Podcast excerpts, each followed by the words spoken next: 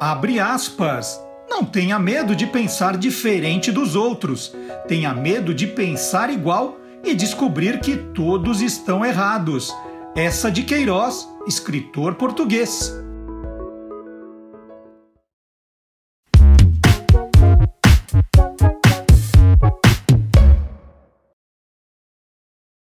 Boa noite, curiosa! Boa noite, curioso! Começando o nosso encontro semanal, noite de terça-feira, é noite de falar do lado curioso dos livros, dos autores, dos ilustradores, dos designers, dos capistas, dos revisores e também dos leitores. É hora do Tô Lendo. E como é que a gente começa um programa de literatura, de leitura? Contando o que pessoas estão começando a ler.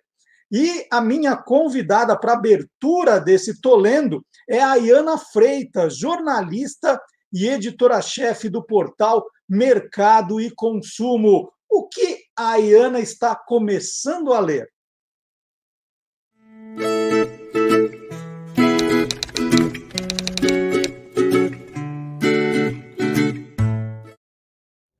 Olá, tudo bem? Eu sou a Ayana. O livro que eu acabei de começar a ler é esse aqui, é O Mal-Estar da Pós-Modernidade, do sociólogo Zygmunt Bauman. Eu estou lendo esse livro por um motivo prático, uh, que é o fato de eu estar fazendo uma pós-graduação agora em Ciências Humanas, e nessas uh, aulas da pós-graduação ele é muito citado, mas também por um motivo pessoal, porque eu poderia passar pela pós-graduação sem ler a obra dele. Mas neste livro ele fala muito sobre o que ele chama da pós-modernidade, que é o tempo em que a gente vive agora, e como há um conflito aí entre o que é a vontade das pessoas, a vontade do ser humano hoje, que é ser livre, ter liberdade de ir e vir, ter liberdade de escolher, ter liberdade de como quer trabalhar, flexibilidade até no emprego, e ao mesmo tempo, como tudo isso faz com que as pessoas hoje sejam mais inseguras, tenham mais temor, porque não tem ali uma base sólida na qual se agarrarem. Elas têm que inventar o seu próprio futuro, digamos assim, né? O seu próprio presente, na verdade. Ele é, inclusive, ele faz uma alusão, o título, né, o mal-estar da pós-modernidade, faz uma alusão a um livro do Freud que falava justamente desse desejo do homem pela liberdade. Só que o Bauman fala como esse desejo também traz é, consequências que são esse temor, essa insegurança e, enfim, consequências complexas para o nosso pensamento. É um livro muito bacana, eu estou começando a ler, como eu comentei, porque ele faz a gente pensar um pouco até, né, na gente é, até que ponto a gente quer essa liberdade e até que ponto a gente está é, pronto para lidar com essa liberdade que esse mundo atual nos promete e teoricamente nos está dando, tá bom? Zygmunt Bauman, então, o mal-estar da pós-modernidade. Olha aí, começando com dica interessantíssima. Muito obrigado, Ayana. E muito obrigado também aos autores que me mandaram livros essa semana. Nunca pensei que ia falar de recebidos. E a Ana Pacheco me mandou, ela foi entrevistada aqui para contar a história da coleção Vagalume. A Ana e o Giro Takahashi contaram. O, Giro foi o criador e a Ana publicou o livro mais recente da coleção, Ponha-se no seu lugar. E olha que legal, veio autografado, fiquei super feliz. Já comecei a ler, no dia seguinte que eu recebi, eu já tive um teste ergométrico para fazer, já levei o livro para a sala de espera, né? Já estou super adiantado e todo mundo me olhando ali na sala de espera. Ninguém mais sabe o que é um livro na sala de espera, né? Todo mundo no celular e eu ali no ponha-se no seu lugar. E o professor e cordelista Marco Aurélio, olha que presentaço, gente, me mandou muitos livros e muita literatura de cordel. Ele sabe que eu gosto. Olha, especial atenção para esse aqui, Breve História da Literatura de Cordel, Vou começar por esse. Ele tem um livro melhor que o outro, A Jornada Heróica de Maria. Aqui, O Encontro da Cidade Criança com o Sertão Menino, maravilhoso. E aqui também, aqui dá para ver, A Lenda do Teatro de Sombras, esse com Fernando Vilela, outro autor maravilhoso. Fora a quantidade de cordéis. Olha quantos, quantos. E livros autografados também. Fiquei muito, muito feliz aqui. Marco Aurélio, super obrigado pela, pela gentileza. Muito fã dos maiores cordelistas brasileiros da atualidade. Olha que, que lindo. E tem programa novo sobre livros na televisão. A TV Cultura e o Itaú Social lançaram na semana passada o Lugar de Livros. São 60 episódios de 5 minutos cada um. O programa é dividido em três momentos. Então, começa com uma família contando como funciona a questão de leitura dentro de casa, né, como os pais incentivam os filhos a, a gostar de ler. Depois, a apresentação de um projeto literário. Essa parte é espetacular. Projetos literários que acontecem no Brasil, um mais lindo que o outro. E no final, autores leem trechos de seus livros para incentivar que pais leiam para seus filhos. Então, é o autor lê um trechinho e convida os pais a continuarem a leitura. É muito legal. E nós vamos ver agora um trecho, então, bem pequeno, mas só para você ter uma ideia do que é o lugar de livros.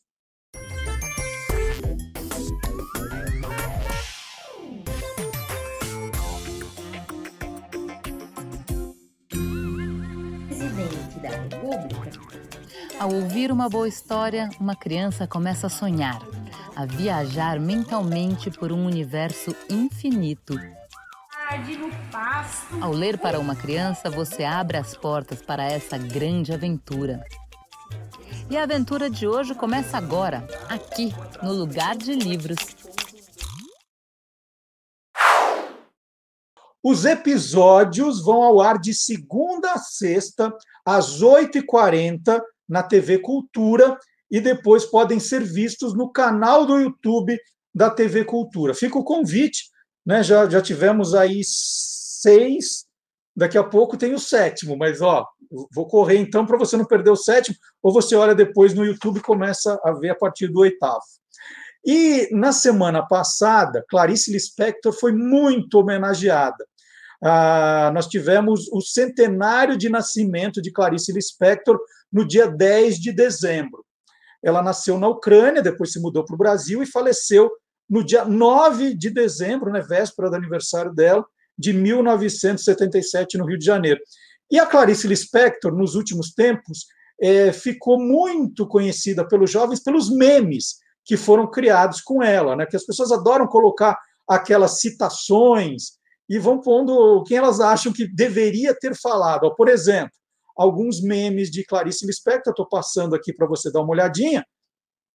E aí, é, e não é só Clarice Lispector, né? Tem gente que atribui frase ao Luiz Fernando Veríssimo, é, e tem muita gente, Mário Quintana, e vai, vai perdendo aí. Até quando a gente faz aqui o abre aspas, tem que checar direitinho para não cair nessa, né? De às vezes citar um autor que não disse aquilo.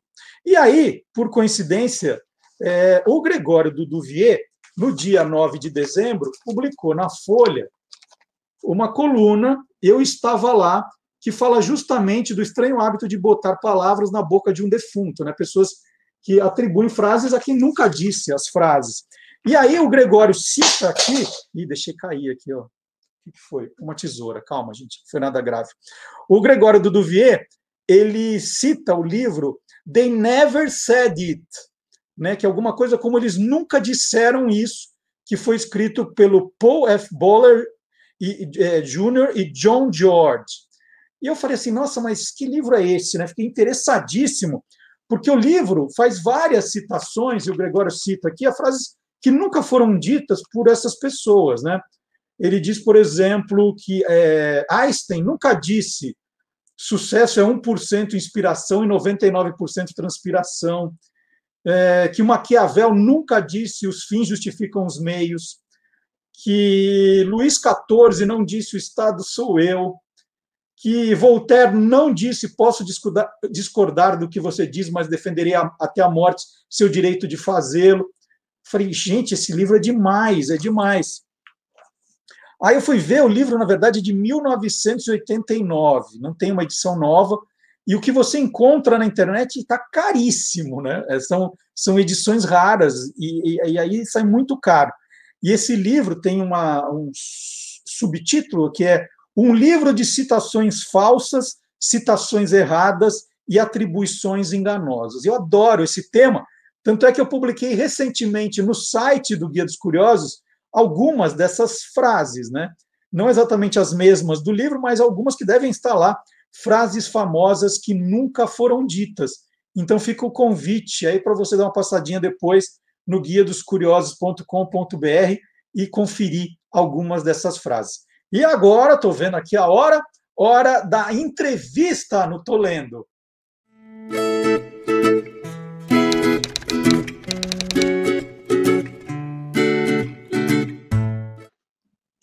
E a nossa conversa de hoje é com a jornalista, radialista, roteirista, apresentadora, palestrante, física nuclear, Rosana Herman, que agora tem coisa nova aí agora na apresentação. Rosana, boa noite, tudo bom com você? Boa noite, Marcelo, tudo bem? Você acabou de lançar com a Cláudia Raia o livro Sempre Raia um Novo Dia, pela editora HarperCollins. Em outros tempos, a gente diria que agora você é ghostwriter também. Mas hoje, cada vez mais, as pessoas que ajudam, né, famosos, né, pessoas a escrever sua história, elas estão aparecendo mais, né? É, é, assinando os livros, colocando o nome lá. Está mudando essa história de ghostwriter, não está? É, tá, porque assim, antigamente eu fui chamada várias vezes para ser ghost.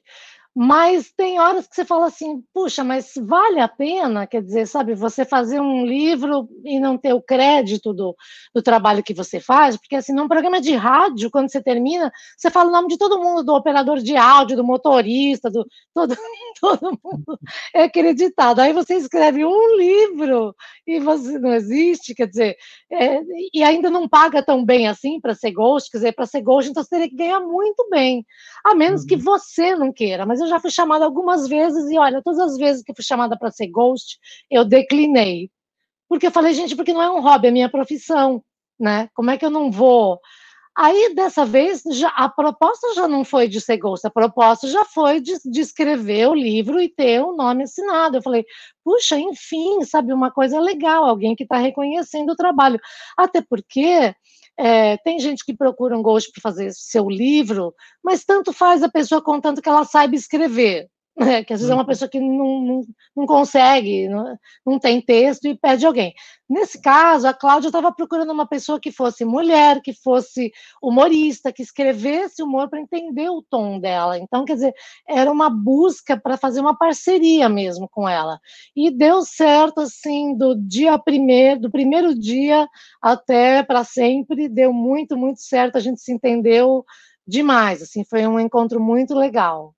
Então, explica, você já, já tinha trabalhado com a Cláudia, é, ela te ligou, como é que foi esse encontro? Né? Explicar por que, que ela falou, é a Rosana que vai escrever meu livro, você já deu algumas dicas, mas aí como é que foi? Você já, já tinha escrito algum, algum programa que ela participou, alguma coisa assim? Não, Nada. Eu era só fã, só assistia as novelas, conhecia a Cláudia Raia, achava ela um espetáculo, mas eu nunca tinha trabalhado nem com ela, nem para ela, nem nunca tinha cruzado com ela, eu tinha entrevistado quando eu era repórter, há muito tempo, numa casa cor. Algumas vezes eu entrevistei a Cláudia, mas só. Vai lá, entrevista, acaba a entrevista e não tinha nada.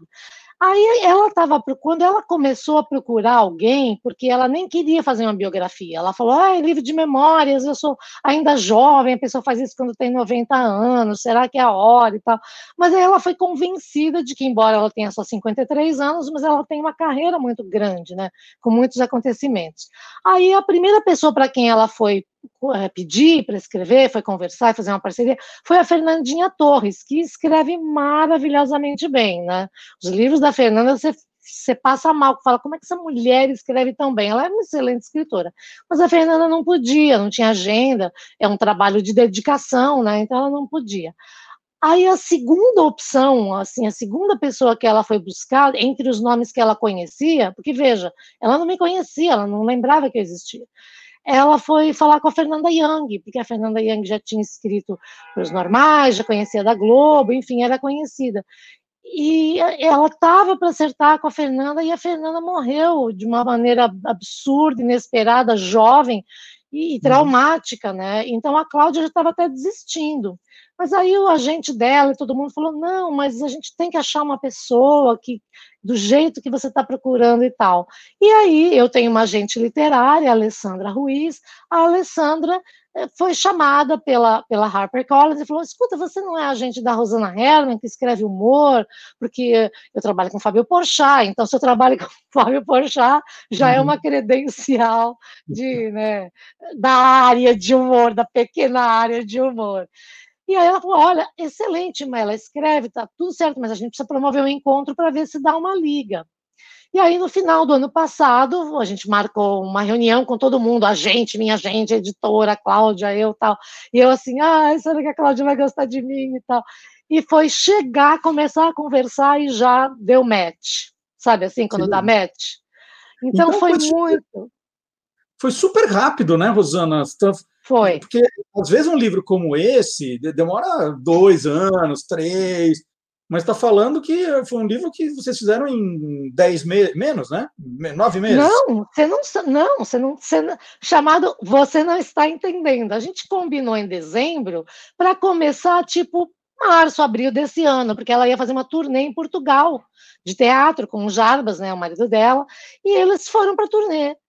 E eis que rola a pandemia, de, cancelam tudo, ela é obrigada a voltar de Portugal para o Brasil, a gente entra em lockdown, aí ela me liga e fala, voltei, está acontecendo alguma coisa na Europa, porque fechou tudo, eu tive que voltar, a gente podia aproveitar e começar o livro agora. Aí eu falei, legal, então vamos começar. Eu fiz o livro em 70 dias. Nossa! 70 dias. A gente passava horas, todos os dias, todos os dias eram horas em vídeo chamadas e ela me falando e eu gravando tudo com três celulares, medo de perder, aí ia para transcrição, tinha que transcrever tudo e, e ela ia contando pedaços e eu, assim, eu ia imprimindo os papéis, aí começou aquele processo maluco de ter todos os pedaços, todos os papéis e eu fazendo pesquisa, eu pesquisei muito, muito, Marcelo. E aí chegava DVD com todos os shows dela, com tudo que ela fez, e eu assistia, escrevia. Eu fiquei 70 dias, assim, sabe, Bin John Malkovich, que você. Eu entrei num tobogã, no andar 7,5, e virei Cláudia Raia. Eu passei a viver a Cláudia Raia, porque o livro é escrito em primeira pessoa. Então foi muito, muito, muito intenso. Isso com a pandemia rolando, né? Então foi, foi um processo assim, impressionante. Rosana, eu estava pesquisando sobre essa questão do ghostwriter, né, que eu comecei a conversa com você, e o Altran Dourado fez é, discursos para o Juscelino Kubitschek, né, e era, e era o, o, os americanos chamam de, do speechwriter, né, o autor dos Isso. discursos. E ele dizia, não, eu era só a mão que escrevia, como querendo dizer, tudo está na cabeça do, do Juscelino, ele só me falava e eu transcrevia. No teu caso, parece que não, não, não foi bem assim, né? Ela contava, mas você quis ir além, não é? é, é de incorporar isso mesmo, de, de, de tentar viver o que a Cláudia viveu, foi isso? Exatamente, Marcelo. Eu refiz a vida da Cláudia no lugar dela. Porque, além, assim, primeiro que tem uma técnica, você tem que organizar um livro e saber como é que você começa, como é que você chega no fim, como é que vai ser a curva, né? Eu fiz uma opção de, de abrir com um cold open, que é essa técnica que você começa com uma cena, a cena mais forte, assim, para você começar e já capturar a pessoa, que é usada em série, né? Essa técnica. Cold open de uma série é assim, você vai começar a série e não é assim, essa não sei quem, fulano, ela nasceu, não é assim que começa. Começa assim, tem uma mãe no avião, com um bebezinho, a passa moça, serve, aí vem a criancinha, o outro mexe, sete segundos, começa a dar um tremor, caem as máscaras, você fala, meu Deus, vai morrer todo mundo. Aí você já, meu Deus, o bebê, sabe? Então você já começa a falar, a gente vai começar já com o casamento com Alexandre Frota, sabe assim, que é uma coisa impressionante, e é engraçado, tragicômico e tal. E, e, além disso, ela me contava as coisas. Então, ela dizia, por exemplo, que a gente de memória às vezes não lembra. Ela falou assim, por exemplo, citar um exemplo. Ah, então, aí eu estava em Portugal com o Miguel Falabella, a gente estava tomando café da manhã num hotel, e a gente estava na mesa e eu olhei assim pela janela e vi tipo um castelo no alto e eu falei, que castelo é aquele? Aí chamei a garçonete, ela falou, não, aquilo é, é muito antigo e é um hotel também. Ela falou, a Cláudia falou, pode fazer as malas, Miguel, que a gente vai mudar agora para o castelo. Ele, mas a gente está aqui. No... Não, eu quero para o castelo. Aí eu tive que procurar na cidade, achar o que, que, poderia ser o castelo no Google Maps, olhar no Google Street View, achar um ponto aonde eu poderia, a partir de um hotel, tentar olhar e, e enxergar o tal castelo e descobrir que era um monastério e que aí não tinha elevador, então eu pus no livro a coisa de subir as escadas, de não ter elevador, o Miguel reclamando e tal, assim, entende? Então eu tinha que reconstituir. Quando ela estava na Argentina, ela falava, ah, eu fui para a Argentina, tinha tal idade, mas aí eu tinha que olhar o pano de fundo e ver que estava na Guerra das Malvinas. E aí o teatro pegou fogo, mas quem pôs fogo no teatro? Bom, tinha ditadura militar, e a peça, qual era a peça? O que, que dizia a peça? A peça tinha críticas ao governo, então, você entende? Então, é assim, é, como eu sou mais velha que ela, e vivi tudo que ela viveu, eu vivi um pouco mais. Então, uhum. eu tive que refazer a trajetória histórica de tudo que eu vi, que eu testemunhei, que ela fez, mais a pesquisa de tudo que foi documentado na mídia. Então, eu não saía da Biblioteca Nacional, de todas as bibliotecas online, tudo que saiu em revista, tinha tudo, recortes, fotos, textos, tudo. Uma, uma assim, a minha vida, minha, meu escritório aqui em casa, tudo era assim, era só Cláudia Raia, sabe assim? Era, ninguém mexe na Cláudia Raia. E você, você abriu com, com a história do Alexandre Frota, que é uma da, das, das, das, passagens polêmicas da, da é. vida dela, da vida pessoal. Algum momento ela, ela, ela tentou brecar a tua loucura? Falou assim: ah, não, Rosana, isso aí já é demais.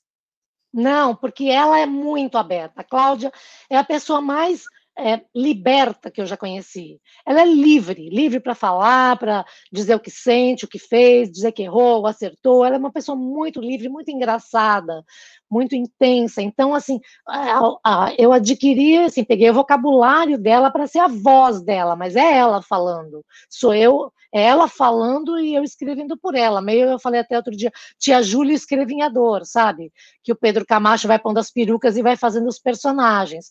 Porque, uhum. veja, Marcelo, eu durante muitos anos escrevi para vozes. Eu comecei minha carreira escrevendo para o J. Silvestre, escrevi para o Moacir Franco, Gugu Liberato, para o Faustão, para a Xuxa, para Porchat, para Tatá, para tanta gente que eu fazia os roteiros com a voz deles. Então eu já já sabia como fazia isso. Então não foi assim uma coisa do outro mundo para mim.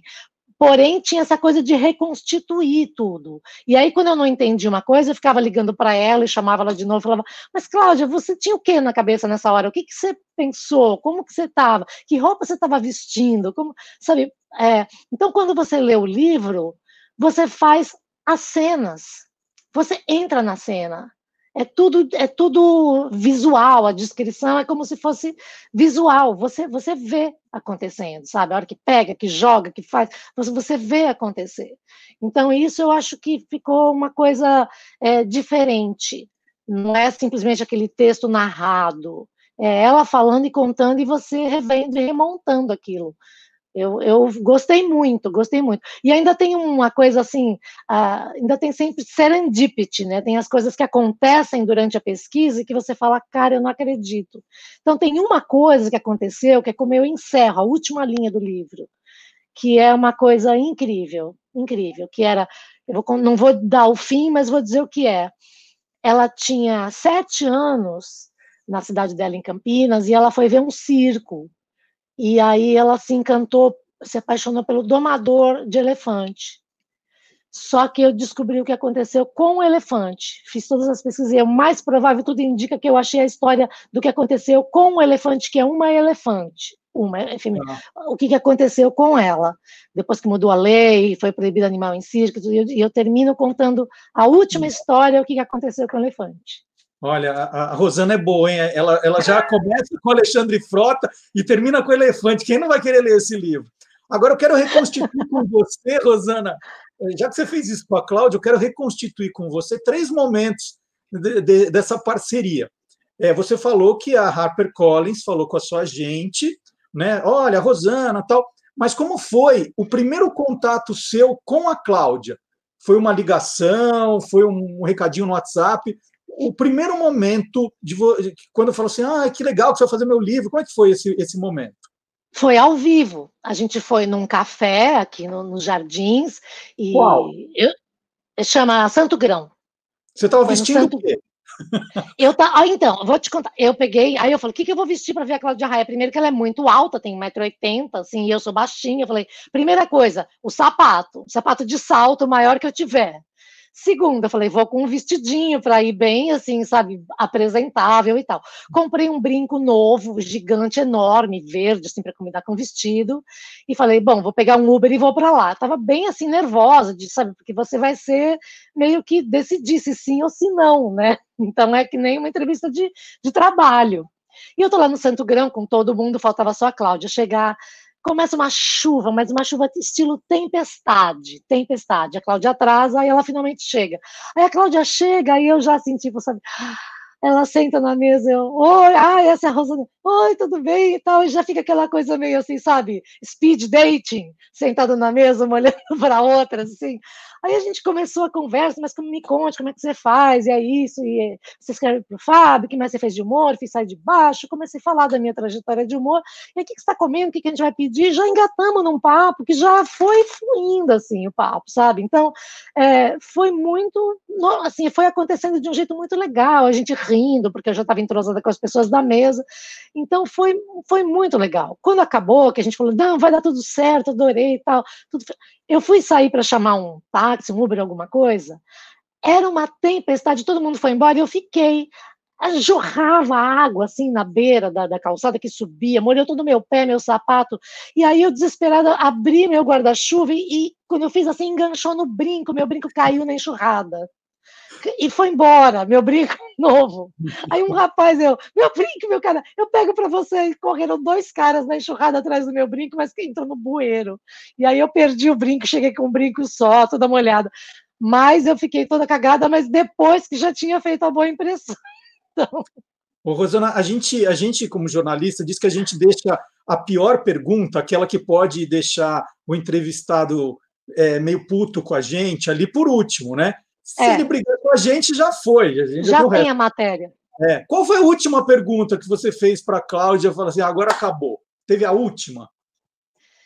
É, então, a última pergunta foi assim, o último momento em que a gente se falou foi porque a gente tinha uma coisa muito delicada para fazer no final, que ela tem um, antes de contar a última história do, do, elefante, tem um último capítulo que fala dos anjos da guarda da vida dela porque ela tem muitos, muitos, muitos amigos e ela também perdeu muita gente, muita gente que morreu, sabe, na vida dela. E ela queria falar desses anjos da guarda. E, e aí, assim, o livro, ele tem um, um, tamanho e não pode ser maior que aquilo, você não pode fazer um livro gigantesco. E aí tinha que ou cortar certas coisas, ou cortar pessoas, e aí a gente fala, mas, é, ela fala, mas eu não posso tirar as pessoas mais próximas. E aí começou, assim, a rolar um desespero de que a gente tinha que tirar pedaços, tirar textos, tirar que eu tinha que cortar. Sabe quando o jornalista tem que editar, tem que cortar o texto? E aí foi esse, esse momento. É, eu estou, assim, lembrando como é que foi. Eu falei, Cláudia, mas a gente não pode tirar essas pessoas. Aí começou eu e a Cláudia juntas, a gente tem que falar com a editora. A gente, aí a gente se aliou para defender o nosso filho. o nosso livro. A gente não pode deixar tirar isso, porque eu tenho que tirar todas essas páginas. Eu falei, falou, olha, então a cópia dessa. Não, não, senhor, eu que vou ver, eu que vou rever tudo. Eu revi o livro tudo 200 vezes para diminuir palavra, trocar um adjetivo maior por um menor, porque eu tinha um número de toques e tinha que caber. Porque o livro não podia ter 500 páginas. Você é editor, né, Marcelo? Você sabe melhor que eu. Você não tem preço, tem tamanho, tem, não dá para você fazer um livro, eh, sabe? Tem um, tem um tamanho certo no projeto. E aí ficou eu e a Cláudia, então, assim, tipo, sabe? Nosso bebê, eles querem tirar partes do nosso e Rosana, teve um momento em que assim, eu queria ver a cena que você reconstituísse, ou do dia em que a Cláudia, você mandou para ela o original e ela acabou de ler, ou no dia em que a editora mandou para vocês o exemplar do livro pronto, né? Que isso também, né? Você abre lá o, pacote, a caixa, está lá o sempre é. dia. Eu queria saber Nossa, a, a, reação da Cláudia, o, ela ligou, te mandou flores, o que, que aconteceu?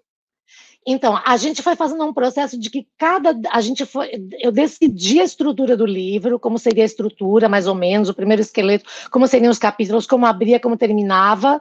Eu sabia como abria, sabia como terminava e sabia qual seria o nome, que era esse título.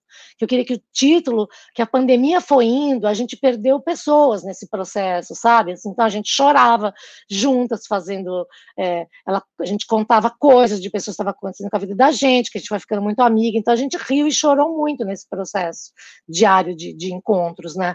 Pelas telas.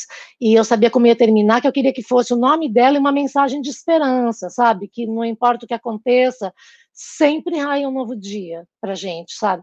Então eu tinha decidido isso, mas cada capítulo que eu fazia, que eu escolhia um formato, eu, eu mandava para ela, discutia com ela, ela aprovava, eu fazia, mandava, ela aprovava, ela corrigia alguma coisa, eu refazia. Então a gente foi, foi fazendo tudo junto o tempo inteiro, porque Marcelo, o livro ele é, ele é assim, não é totalmente linear, mas ele é, tem uma linearidade, mas eu escolhi para alguns capítulos formatos meio ousados. Então, por exemplo, tem um capítulo que contempla três anos bem difíceis, que foi da era Collor, porque ela apoiou o Collor, ela fez campanha uhum. para o Collor, pensa bem. É, ela deu tanta entrevista, tanta entrevista, que eu falei, esse capítulo tem que ser uma entrevista, porque tudo que eu sei, li, ouvi eram entrevistas, e eu fiz uma entrevista fictícia de uma jornalista que chega na casa dela e faria para ela todas as perguntas que eu faria para saber como foram esses anos. E aí rola essa entrevista. É, quando ela fala de ser mãe, que para ela ser mãe, ela tem dois filhos, o Enzo e a Sofia, é, foram as coisas mais importantes da vida dela. Eu fiz uma carta que ela faz para o filho quando ele nasce. E ele é bebê e ela tem que voltar a trabalhar. A mãe fazendo uma carta para o filho.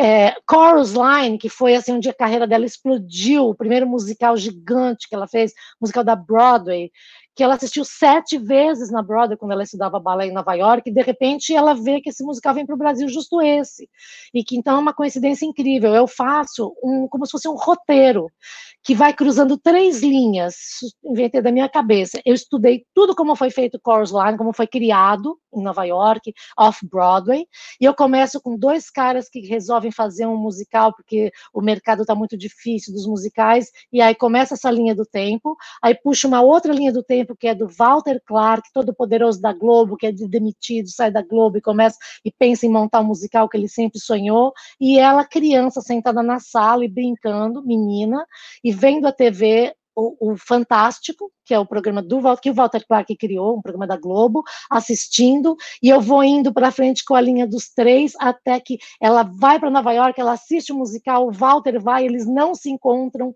continuam as linhas até que de repente todas as linhas se, se cruzam. O musical, ele compra os direitos, ela vê o anúncio, ela atende, ela vai fazer, sabe? Então é incrível assim, porque ficou um é, é uma estrutura para um capítulo que, que, que conta aquela história. Então o livro ele tem tem uma bossa, sabe assim? Não é tipo, não é trabalho de ghostwriter, sabe? É trabalho de escritor. Vamos valorizar, né, Marcelo? Rosana, teve alguma coisa que ao pesquisar, né, fazer tudo isso, você escreveu um negócio, a Cláudia falou: "Não, Rosana, não era assim", e você descobriu que era do jeito que você escreveu que ela não lembrava? Não, teve coisas assim que a gente, a gente ficou em dúvida de, de idade, porque né, você lembra que você tinha mais ou menos 14 ou 15 ou 16, não sabia direito. Então, teve coisas que a gente teve que puxar, ela teve que puxar pela memória, eu tive que pesquisar para a gente conseguir ajustar com a realidade, sabe? Teve uma porção de coisas que a gente precisou realmente ajustar. Ou eu achava que era num lugar e não era naquele lugar, era em outro. Então, ou eu pus ela num lugar e ela não estava, ela tinha que voltar pronto. Então, foi muito engraçado, porque a gente passou, eu passei a tratar a Cláudia e ela a si mesma, como a gente escrevendo um roteiro de um personagem, a gente queria saber onde ele estava e eu pus do lugar errado, sabe? Então, isso foi bem, foi bem divertido de, de fazer juntos, assim, foi bem legal. Rosana, eu, eu vou me despedir de você, né? Mas eu queria aqui falar de uma das grandes emoções da minha vida, que tem você na, na história, é da época que você assinava uma, uma coluna na revista dos Curiosos, né? Foi uma revista Isso. que durou um ano e meio, mas eu tive o privilégio de ter você fazendo comigo. Então é uma, é uma alegria, né? Era Palavras, o nome da sessão. Isso. É Porque uma... eu sou apaixonada por palavras, por etimologia, por eu sou apaixonada. Então, para mim, falei, ai que delícia, meu Deus, fazer uma coluna na revista do Marcelo e falar sobre palavras, que coisa perfeita, né? Não, foi sensacional. E, e já, para terminar essa entrevista, então, já que você incorporou tanto a Cláudia Raia assim, você vai terminar dançando o quê, hein? então, tem uma. Uh, tem uma. Um, quando eu falo de, de chorus line, né, que é, tem uma frase que é, foi muito marcante e que é de New York, New York, né, e que diz. If I can make it there, I'll make it Anywhere, it's up to you, New York, New York. Eu falei dela essa falei, Cláudia, se você conseguir fazer a vida em Nova York, você consegue ser em qualquer lugar. E ela fez isso. Então tem também é, One, que é uma música maravilhosa de Chorus Line, que eu boto um trechinho da música, assim, é muito legal. Você, espero que você leia, depois espero que você comente comigo o que, que você Sim, achou, porque ele é, ele tem é para tem horas de rir, tem horas de chorar, de se emocionar, mas eu acho um livro muito é muito verdadeiro, porque a Cláudia é uma pessoa muito verdadeira, muito disciplinada, uma empreendedora, energética, sabe? Então, e essa energia dela tá lá, tá lá, com todos os acertos, os erros. Então, a mim coube junto com ela fazer um trabalho é, chamado Desconstruir a Diva porque ela é uma diva, mas ali você vê a diva escancarada, desconstruída, a diva como uma mulher, como uma pessoa real. E isso é bem bacana. Acho que isso é bem legal. Mas eu vou ser bem sincero com você que eu vou ler, sim, porque eu quero saber o que aconteceu com esse elefante no final da história. Então, depois você me conta, então, para você e me diga o que, que você achou. Tá, tá bom? Combinado. Vai ser meu presente de Natal para mim mesmo. Ótimo. Queria, queria agradecer a Rosana Herman, que está lançando com a Cláudia Raia, pela editora HarperCollins, Sempre Raia, um novo dia. Rosana, super obrigado, adorei ter você aqui, é tão bom conversar com você. E agora já descobri que onde você faz os seus exercícios na quarta-feira de manhã, eu vou, vou, vou te dar um beijo aí pessoalmente. Então tá bom, vai lá do cotovelo. Assim. tá bom. Obrigada, Marcelo. E agora nós vamos chamar a Cláudia Fusco com Booklanders, um pouco de literatura nerd aqui no nosso programa.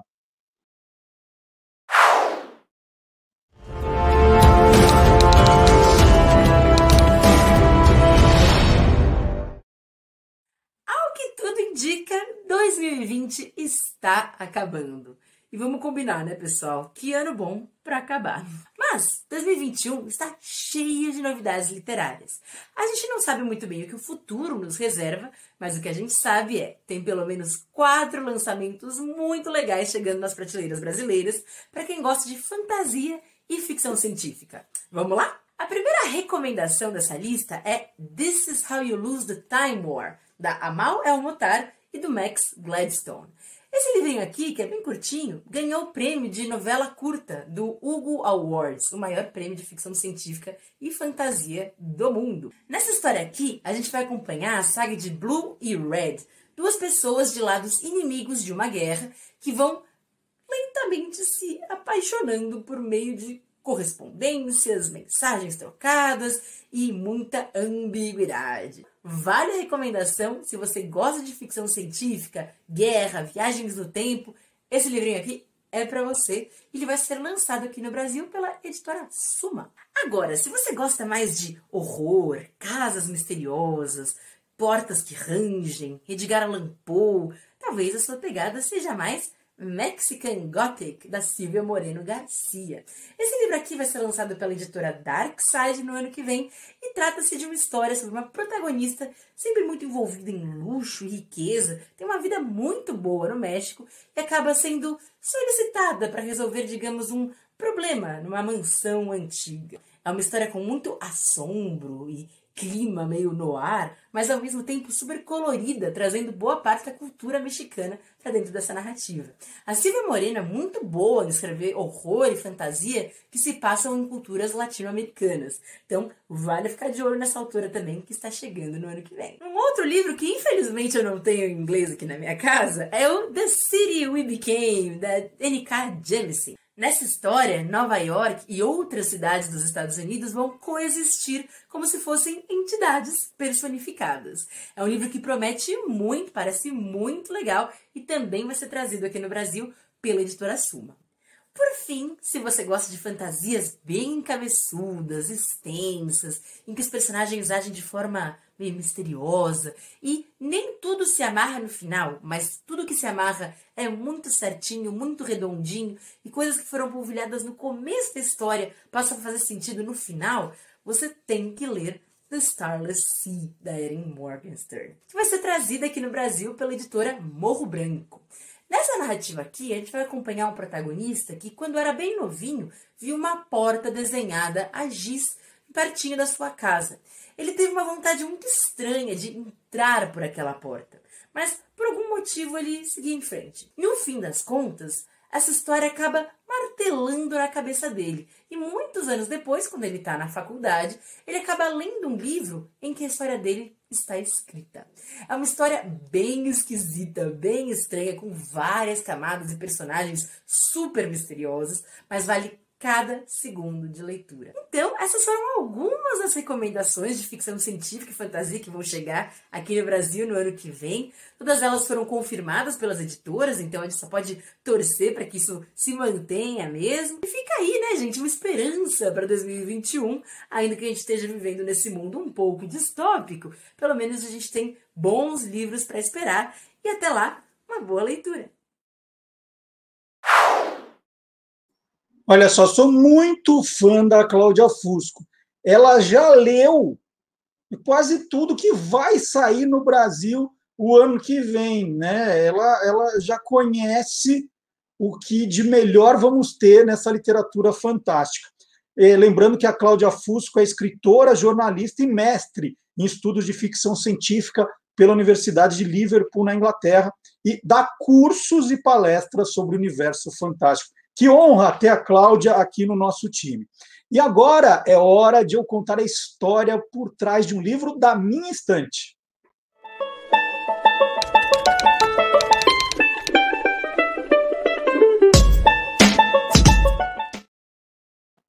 E esse é um momento que eu adoro, porque na véspera do programa eu fico olhando para minha estante de livros, fico olhando assim, bom, eu, eu preciso de um livro que eu tenha uma história para contar, não é só é, ah, gostei do livro, fui na. Não, eu tenho que ter uma história para contar. E eu vou contar uma história hoje de um livro em quadrinhos que eu comprei em Pequim em 2008. Eu fui cobrir aquela Olimpíada pela ESPN Brasil, então foram dias de muito trabalho, muita gravação.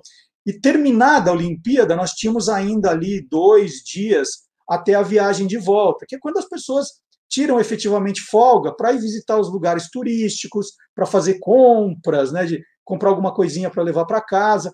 E eu queria muito conhecer uma livraria em Pequim, eu não tive tempo de conhecer uma livraria. E nós tínhamos um guia, né, que durante a cobertura nos ajudava. Então, quando nós precisávamos ir para algum lugar, às vezes ele nos acompanhava, é, porque a gente tinha dificuldade para falar com os motoristas em chinês, eles não entendiam. E aí eu pedir para esse intérprete escrever numa folha de papel o, o nome e o endereço de uma livraria grande, importante ali do centro de Pequim, para que eu pudesse ir. Ele escreveu. Ele escreveu, e aí eu fui para a fila do táxi, né? Fui para o primeiro táxi, e aí falei, bom, o motorista perguntar onde eu quero ir, eu vou pá, mostrar o papel. Aí cheguei no táxi e mostrei, o motorista leva para mim e fazia assim, Hum, e eu, assim, né? falei, e agora? Aí eu mostrava, assim, né? Dava fazer livro, livro, e ele. Hum. Aí é, veio uma pessoa na rua ali, um segurança do prédio em que nós estávamos, falou em inglês, né? Ah, tá precisando de ajuda? E eu falei, ó, oh, quero ir nesse lugar. Aí ele mostrou para o motorista, o motorista falou alguma coisa para ele, ele falou assim: ah, o motorista está dizendo que ele não sabe ler, ele é analfabeto. Aí eu falei, não, tudo bem, mas dá para você pedir para ele me levar lá? Ah, dá. Aí ele falou, aí explicou onde era, e eu consegui chegar no meu na livraria, né? Uma livraria gigante, gente, escada rolante, muito, muito grande, e aquele monte de livro só em chinês, eu não entendendo nada, nem o tema, nem o assunto, mas olhando para ver as capas, os temas. Falei, bom, preciso levar alguma coisa, né? E aí, na parte de quadrinhos, eu falei, vou no infantil para ver eu me viro. Aí eu encontrei, gente, é, é o meu livro do Era Uma Vez, é, Tintim na China em chinês. E eu falei, nossa, olha que ideia, né? vou levar o Tintim na China comprado na China. E foi o que eu fiz. Obviamente, eu só vi as figuras, né? Que vocês vão ver que é, que é chinês, chinês. E eu trouxe de lembrança para mim. Olha, até caiu aqui a etiqueta da, da loja, que eu não tirei aqui ainda. E aí fiquei feliz, falei, bom, alguma coisinha eu vou levar. E a partir desse livro do Tintim na China, eu comecei nas viagens seguintes, eu demorei um pouco para ter essa ideia, mas depois de um tempo, eu comecei a pensar em trazer de recordação das viagens livros famosos no país, escrito por alguém local, na língua local.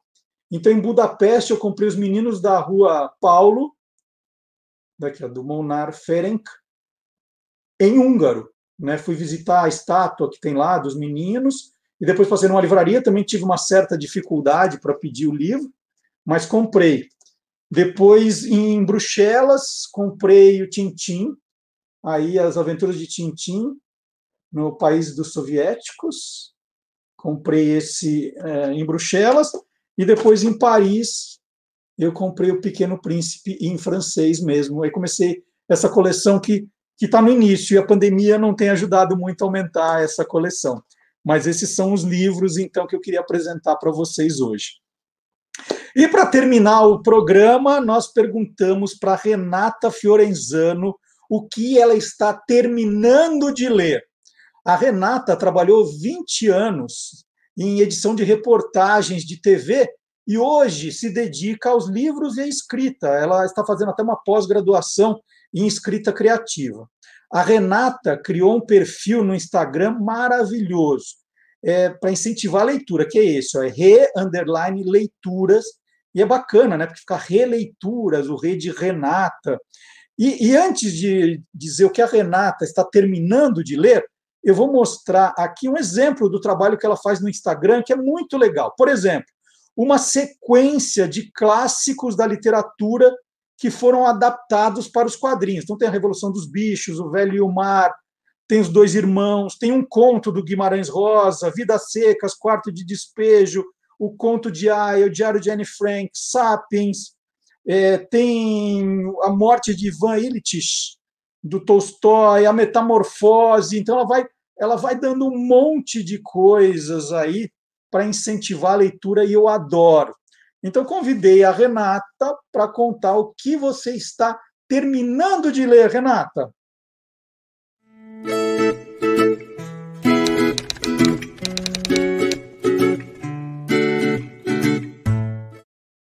Estou terminando Lincoln no Limbo, do George Saunders. Esse livro trata de um dos mistérios que mais afligem a humanidade, a morte. E é desse lugar de perda, de luto, que vai ser narrada essa história. O George Saunders, ele é um contista muito conhecido nos Estados Unidos. Ele já escreveu também livros de literatura infantil, mas é a primeira vez, com Lincoln no Limbo, que ele se aventura por uma narrativa mais extensa. E ó, extensa, hein? No começo a gente fica um pouco perdido, porque a gente não sabe quem é quem, quem está falando, quem é aquele fantasma o que, que ele foi antes de morrer. Então a gente vai descobrindo ao, ao longo da leitura que um era ex-escravo, que o outro era ex-policial, e assim a gente vai juntando as, as peças desse quebra-cabeça e vai conseguindo montar até que a partir da página 70 a leitura flui com muito mais facilidade e você embarca na história. Além desses diálogos meio teatrais, que facilitam muito a leitura dessas 400 páginas, o, o autor também usou manchetes de jornal e até depoimentos de pessoas que viviam na Casa Branca, que trabalhavam lá ou que conviviam com a família nessa época, e a gente está falando de 1862, né, quando Lincoln era presidente e quando o filho dele morreu. É, é muito interessante que tudo isso torna essa história muito surpreendente. Vale muito a pena ler. São mais de 160 narradores. Isso não fui eu que contei, não. Eu li em uma reportagem de jornal. E antes de terminar, eu queria dizer para vocês que esse livro aqui foi o vencedor do Man Booker Prize, que é um prêmio importante da língua inglesa. Fica a minha dica. Tchau, tchau. Dicas excelentes e a Renata prometeu que agora esses dias ela publicaria também os 15 livros que ela mais gostou de ler esse ano. Então sigam o Instagram da Renata arroba re, underline, leituras, que vale a pena. Muito legal esse trabalho. E, e olha quanto incentivo à leitura a gente está vendo aqui. Então, até o próximo capítulo na semana que vem. Tchau!